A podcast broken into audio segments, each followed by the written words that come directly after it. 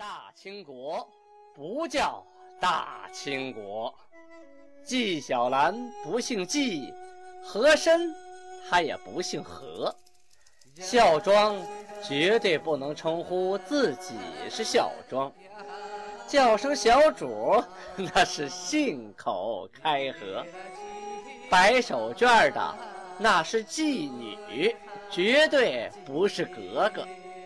好，今天听俊贝勒播讲一段《青通剑》。听众朋友们，大家好。上回呢，我们讲到清太祖天命八年，农历的癸亥年，公元一六二三年，啊，讲到努尔哈赤啊，在五月份下了个密谕，就是一个小纸条、小消息啊，不外传的。说他偏心眼儿啊，就是从这个密谕里边来的。当然，偏心眼偏的也有道理啊。这里说的是什么呢？首先，这个密谕啊，下给的是诸贝勒，就是说女真这些贝勒啊，告诉他们审理汉人案件宜重于诸身。什么概念呢？就是这些汉人啊，审他们的时候罚的要狠一点，诸身呢。这女真人罚的要轻一点，这个上谕是这么说的：我国诸贝勒大臣皆图个人安逸，殊为尔等忧虑，当拓尔等之面。尔等不明审断之法，何故将汉人与我诸身等同视之？上我诸身犯罪。当问其功，论其劳，稍有口实，即可宽宥之。汉人乃生还之人，若不忠心效力，复为盗贼，岂可不灭其族而仗势之？至于由福阿拉啊，就是今天辽宁省新宾的旧老城，与我同来之汉人，亦一体。审断之，尔等之审断，无从迂回，竟似牛罗一般。着八贝勒召集尔等各该其之贝勒大臣等，密阅此谕，勿使他人闻之。哎，你看，不一样哈，他就是把这个女真人啊，诸身当成了股东。啊，把这个后招进来的汉人呢当成打工的了。呃，这个密谕什么翻译过来说呀，我们国家啊这么多贝勒大臣，你们都图自己个儿安逸是吧？啊，办事情很简单，也不多想一想。我真为你们忧虑啊，我都想当当面吐吐吐你们一脸，吐你们一脸唾沫，实在太不解我气了啊！你们也不会审案子，审案子断案子是像你们那么审吗？啊？你们怎么能把汉人和我们诸身啊，就是女真人等同视之呢？这怎么可以呢？我们女真人犯了罪，你也得问一问他的功劳吧，你也得问一问，问一问他建过什么功，立过什么业，付过什么辛苦吧？那昨天打仗为我们拼命了，今天因为点小事你打他一顿，你合适吗？是不是啊？如果哎，他要是有点口实，比如说。他建过什么功，立过什么业啊？祖上有什么功劳啊？家里死了几口，为我们国家，那你这样的话，你就可以宽宥他，是吧？稍微的把尺码放宽一点，别罚那么狠。汉人就不同了呀，他们不是被我们打天下的呀，他们是生还之人呢，是我们不杀赦免之人呢。他们不忠心效力的话，他们重新又会变成盗贼。确实啊，在当时啊，很多汉人啊，他不服女真人管，所以呢，他就是起来反抗。有的呢当了贼寇，有的落草为寇，有的占山为王，有的跟努尔哈赤对着干。所以呢，对于金国来说，很多汉人哈，就是并不好管，并不服从，就是贼，就是盗。好，他说了，你这些人如果不忠心效力，那肯定又会变为贼盗啊。他在我这个地盘上，他能干什么呀？如果他犯了错，我不灭其族吗？啊！我要把这一家族全灭光，啊！像你照你们那样打几棍子就放了，放完了他该干什么还干什么，啊！至于呢，从福阿拉啊，从以前过来的那些汉人，也照着这个方法来啊。你们这帮人以后审东西啊啊，要学会转转弯儿，不要直来直去的啊，跟骡子和马一样吗？是牛一样吗？不会拐弯？你们现在召集你们下属的各旗的贝勒大臣，都聚在一起，偷偷的看看我这个密谕啊，让他们都明白啊，我的指示，按我的指示行事，都听懂了吗？注意。千万不要让这个东西传出去，不要让别人知道，啊！努尔哈赤有此密谕啊，根据当时的啊背景啊和情况来说，确实也是被逼无奈啊。毕竟他打江山靠的是女真人呐，啊，女真人真为他拼命啊，都是他的奴才嘛，一层一层的拼命打下来江山。举例的说，昨天我爹啊为打江为打某个城。啊，受伤了或者死了，今天这个孩子犯点错，犯点错被你抓起来以后，啊，一顿暴打，最后要判判个死刑，这家不就绝种了吗？那这家人一听你这么对我啊，我为你打江山说拼命，回来我犯点小错，你这么对我，那以后谁还给你拼命啊？就没人给你拼命了啊！人都是这个样子，要讲一点情面嘛。虽说不能完全的将功呃折罪，但是多少。他会抵消一些的啊？为什么会有免死金牌呀？啊，为什么会有说免责的这些条款呢？前面说过那些犯了什么错呀？只要你不是谋反啊，我就不杀你；犯了那些啊该打、该抓起来的这些罪，我也不打也不抓，罚点银子了事。为什么？因为这些人呢，都为建国立业呀付出过汗马功劳有的都牺牲过家人。所以他们都是有大功勋在身上的，你得考虑这个问题，否则真的以后伤了这些人的心，没人给你卖命，到那个时候国家就不存在了，你还讲这些法度干什么呀？还有什么意义呢？咱们前文书讲到过，一五九九年，努尔哈赤命令额尔德尼和嘎盖两个人创制满文，啊，这回又提到了额尔德尼，额尔德尼呀，巴克士。巴克士是满语啊，巴克西，一个音译，它意思呢就是很有文化啊，被尊重起来的有文化的人，相当于呃先生啊，就是对特别有文化人尊称的一个先生啊，文职的一个尊称次号。这个月三十号啊，记载说额尔德尼巴克士啊干了件什么事儿啊？他隐匿了东珠。这个东珠是什么东西啊？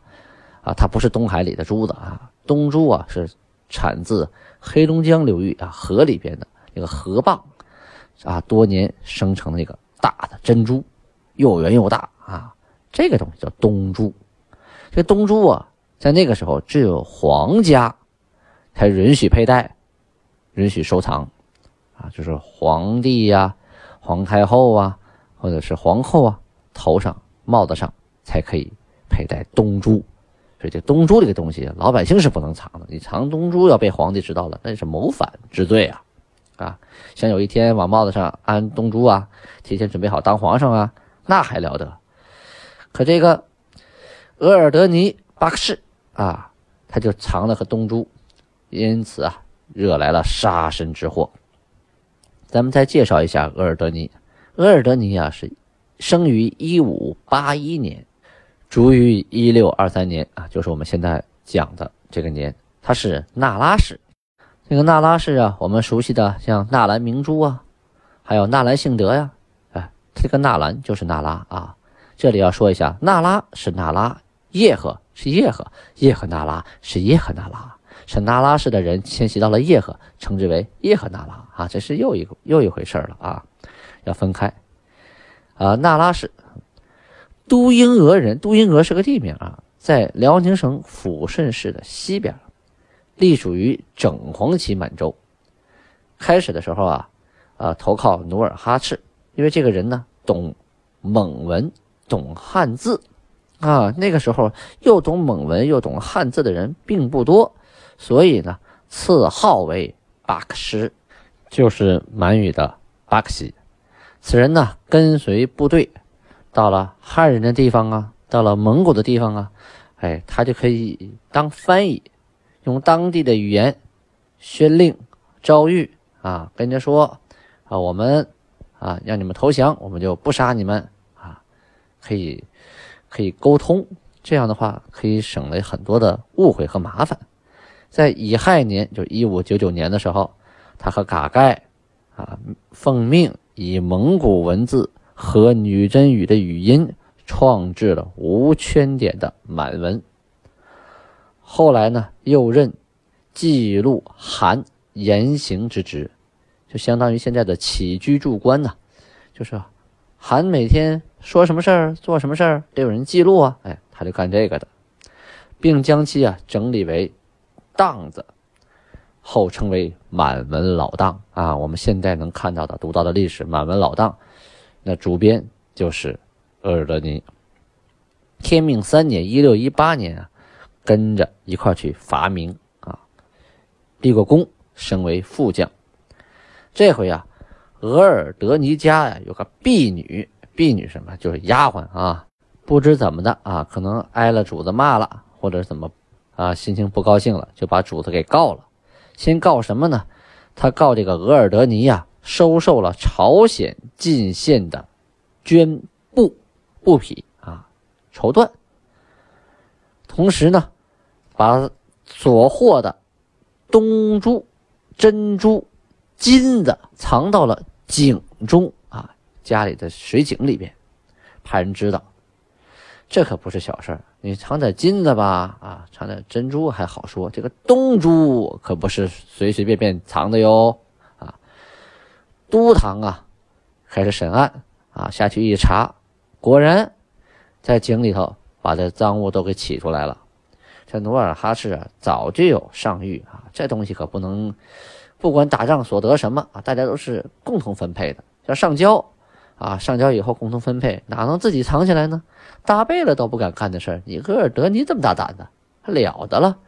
努尔哈赤一怒之下，将额尔德尼和他的老婆都给杀了。啊，呃，后来啊，顺治十一年啊，一六五四年的时候啊，顺治皇帝呢，给他追封了一个谥号为文成。必定他还是很有功绩的，这创制满文，包括记录满文老档，这是很大的功劳啊！如果当时他不藏那个东珠的话啊，就藏点金子，藏点珍珠啊，藏点布匹啊，不至于两口子都被砍脑袋呀。话分两头，再说说明朝这边啊，明朝这个月呢，把辽东巡抚严明泰给撤了，回籍听勘，意思是你回老家。等信儿，什么时候启用你，什么时候再说。这个严明泰呀，任巡抚的时候啊，是辽东经略孙承宗举荐的。后来呀，孙承宗跟他共事啊，发现此人啊有名无实，这个军事上的事情啊，什么也不知道啊。于是啊，很多大事小情也就不跟他商量了。这个严明泰呢？被架空了，啊，扫眉打眼的，一天也没啥事干，只得呀，泱泱求去，就是说，请辞官职。啊，我我干我不干了，那个也没啥劲。啊。他这一请求去啊，孙承宗啊也说自己得病了，哎呀，我这身体不好了，也干不了这官，俩人同时请辞，啊，这个京中的官员呐，通通都向着孙承宗。说这两个人是辽东经略、辽东巡抚，不能两个人同时都没了啊？那辽东谁来管呢？于是呢，就把画风都转向了啊严明泰，说严明泰这个人不靠谱，这也不行，那也不行。于是天启帝就罢免了严明泰，下令张凤义暂时接待他的官职啊，任辽东巡抚。经略孙承宗啊，原职不变。还当好你的辽东经略。档案记载，六月初九啊，出现了这么一段有趣的故事，发生在后金韩国。努尔哈赤啊，这一天呢，让这些大臣们都休息了啊，让那些王公大臣、贝勒们都休息了，他要开个会。这都休息，跟谁开会啊？他呀在八角殿里头啊，满足有这个八角殿啊，在呃沈阳故宫也有这个八角形的殿。他召集了谁呢？召集了他的妹妹阿基格的福晋，还有所有的女孩们啊，就是成了家的女人。什么原因呢？因为这些女人呐，骄纵无度。说白了呢，就是这些女眷们呐，实在是不好管了啊！男人们受不了了，都没事到努尔哈赤来诉苦、告状。努尔哈赤不得已啊，把这些女眷就召集在一起，因为呀，他招了很多的额驸啊。如果这些额驸在家里头都受气啊，都抬不起头来。那慢慢的造了反了怎么办呢？是吧？他训斥这些女眷说：“天作之君，凡治理作乐，岂可不体天心？然天心何以体之？莫若举善以感发其善者，诸恶以成创其恶者。”啊，这一段咱分着解释啊，什么意思呢？就是说呀，我是天之君啊，老天爷派我来管理这个国家，你们得体谅我呀啊，应该做好事情啊，去感动那些啊，激发那些人都去做好事儿。作恶之人，我必罚他，以告诉其他的人啊，不要去从恶。如我国诸贝勒中亦有被贬责者，其与我有怨哉？不过因其紊乱纲常，法所不容。既执政诸贝勒尚不令忘法，尔等女流尚犯无法，吾岂肯纵述以败纲常？这段话什么意思？是说呀，在我们国家这么多贝勒啊，他们也有被罚的啊，他们怨过我吗？没有，他们不敢怨，是因为他们自己犯了错。啊，违乱了法纪，法所不容，所以对于这些执政的有权力的大贝勒们，我都不允许他们犯法。你们这些女流之辈，要是犯了我定的法律，你说我怎么能够饶恕你们，以败纲常呢？说白了，就是我要一视同仁，执法必严，违法必究，不管你们这帮女的。啊，和我是什么亲戚，什么关系啊？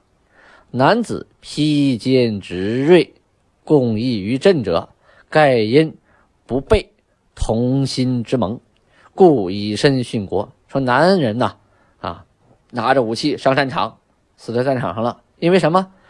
因为他们当初发过誓，一起向前啊，为了国家，所以没人背叛自己的誓言，已都已经殉国了。而居家女流。违法行背礼之事有何好处？你们这些在家的女人们啊，违反法律、违反情理，干这些不靠谱的事儿，对你们来说有什么好处呢？吾之所以将奴等欺诸大臣者，原着其才，论其功而匹配之，岂令受制于奴？这段话是关键的，是我之所以把你们嫁给那些大臣，你当是我嫁着玩的吗？那是根据他们的功劳啊，根据他们的才华，我给你们选的夫君，给你们匹配的。这些人怎么能受制于你们呢？啊！若尔等汉恶凌逼己夫，其恶甚于魑魅。如万物俱赖日光而生，尔等当依我之光，各安其分可也。啊，这段话说的够狠啊！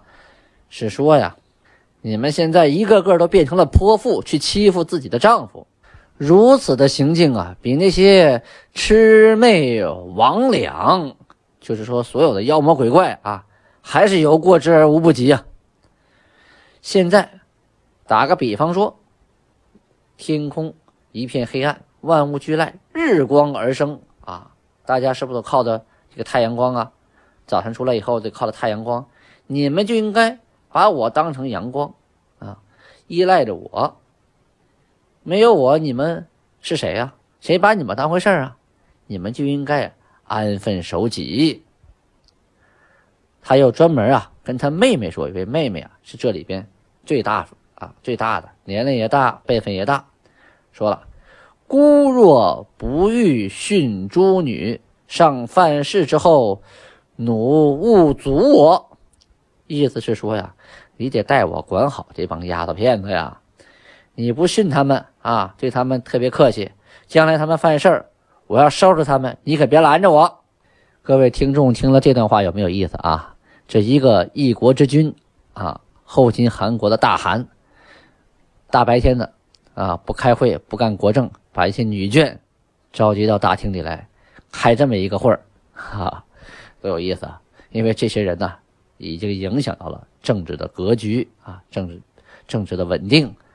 因为这些女人在家里如果欺负他们的 A 根啊，A 根就是满语的丈夫啊，这这些男人是不敢还口的。因为这些女人的政治背景太强悍了，他们背后是努尔哈赤啊，是爱新觉罗家族啊，所以啊，怎么的都得让三分，心里有怨气也不敢撒，所以啊，这怨气积的越来越多，就容易生不满之心呐，难免影响工作呀，是吧？所以努尔哈赤啊，在百忙当中啊，跟这些女眷们开了这个会。多亏历史上有这个记载啊！如果没有这个记载，大家谁会知道在那个年代还有这么多受气包、这么多气管炎呢？好，时间关系，今天就讲到这里啊！感谢您能为青铜剑赞助喜点，这个喜点是喜马拉雅特有的一个东西啊！呃，用微信的零钱可以买他的喜点，你可以用喜点去收听节目，也可以给我赞助。当你给我赞助的时候呢，喜马拉雅会扣除一部分啊，作为他们的运营成本。这样的话呢，喜马拉雅有收入，青铜剑的排名就能靠前，就会有更多人听到青铜剑。感谢您的支持，安巴拉巴尼哈。